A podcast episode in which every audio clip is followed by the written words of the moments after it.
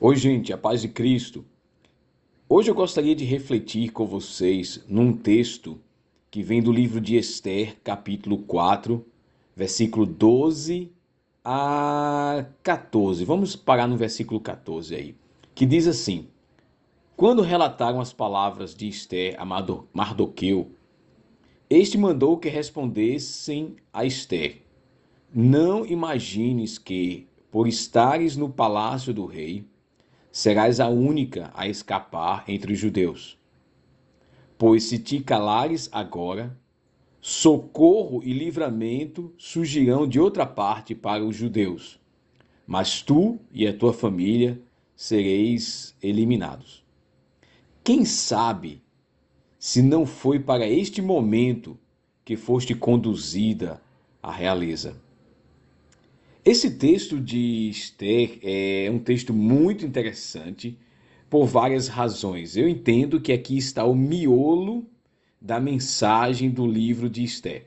Se você lembra da história, né, havia um esquema montado, mais um na história, para eliminar o povo judeu. Né? Irmã Ramã havia preparado um esquema que, em determinada data, todo judeu na província nas províncias né, da Pérsia seriam executados. O tio, pai adotivo talvez, de Esther, mandou essa informação para ela, que a essa altura do livro já era uma rainha não é, do rei Xerxes. Então ele manda essa mensagem dizendo: Olha, nosso povo vai ser eliminado. Talvez você não, porque você mora no palácio não é? E por ser judia, mas está aí no palácio, talvez seja protegida deste grande genocídio, desse verdadeiro genocídio que ia acontecer contra o povo judeu. Então, a e ela diz, ele diz, né, o Mardoqueu, no finalzinho do versículo 14, depois ele dá um alerta, dizendo: Olha, Deus vai, de alguma forma, salvar o povo judeu, ele vai enviar socorro e livramento, diz aqui na Almeida século 21. Aí ele termina com essa frase: Quem sabe se não foi para este momento que foste conduzida à realeza. Essa frase é interessante quando você considera algumas características do livro de Esté. A primeira e mais interessante é que no livro de Esté, o nome Deus, ou o nome de Deus, Senhor, né, comumente traduzido, não aparece. Não existe menção da lei de Moisés ou de Moisés, não existe menção de nenhuma divindade. Então, algumas pessoas até questionam por que esse livro que não menciona Deus em nenhum momento, ou o nome de Deus em nenhum momento, entrou na lista dos livros inspirados. Mas aí onde está, é, como se diz, onde está a beleza do, do gênero literário, não, mas a beleza do estilo do autor. Onde está Deus no livro de Esté? É interessante que Deus está agindo, mesmo sem o seu nome ser mencionado, entre as linhas.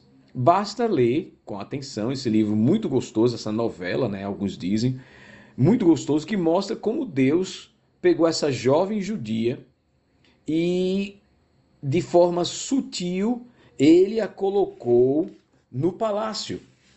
Para quê? Aí vem as palavras de Mardoqueu para salvar o povo judeu. Quem sabe se não foi para este momento que foste conduzida à realeza. Ou seja, o que o autor de Esther está querendo dizer é que, mesmo no silêncio e nas, nos detalhes, na sutileza, Deus está agindo. Deus não precisa de uma fanfarra para agir. Deus não precisa de uma de se manifestar para agir. Ele age sutilmente.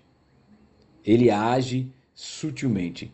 E Esté entende a mensagem, vai lá, ela age, não é? Ela prepara um banquete para avisar ao rei de que existe esse trama, né? Esse trama escondido para que o povo judeu, o seu povo, fosse eliminado. Então ela consegue reverter toda a história.